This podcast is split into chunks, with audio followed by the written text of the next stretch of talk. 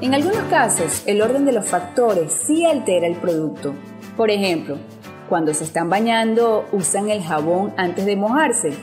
Estoy segura que primero humedecen su cuerpo y luego usan el jabón. Es lógico, además es lo recomendado.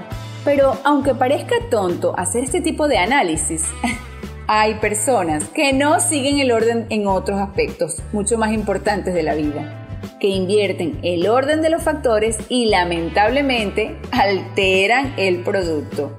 Yo soy Mariana López y este es mi podcast. Se trata de actitud. Quiero encontrar a alguien que me haga feliz. ¿Cuántas veces hemos escuchado eso? Y la verdad es que nadie en la faz de la tierra podrá hacernos felices más que nosotros mismos. Ese es mi eslogan. No hay que buscar afuera lo que está adentro de nosotros.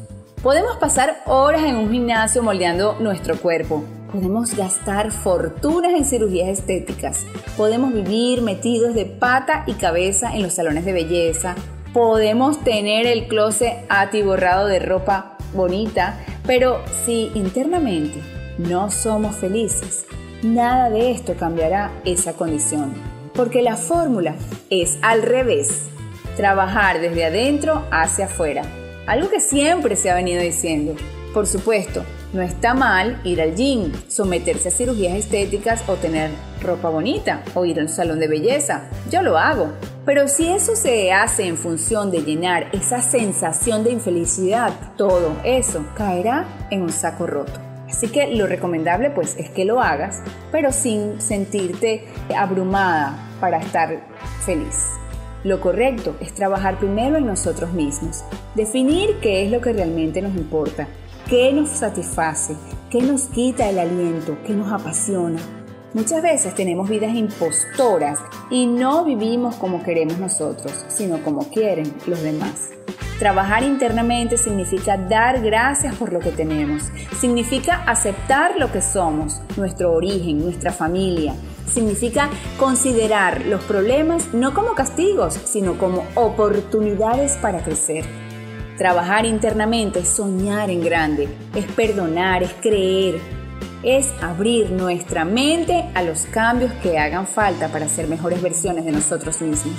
Buscar siempre el lado positivo de las cosas, pero sobre todo de las personas. Si evitamos criticar y juzgar a otros, nuestra vida se alimentará de energía positiva y el sentimiento de culpa no nos perseguirá.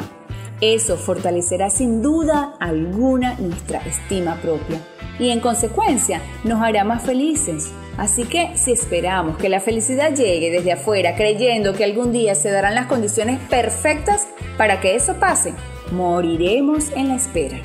Repitámoslo sin cesar.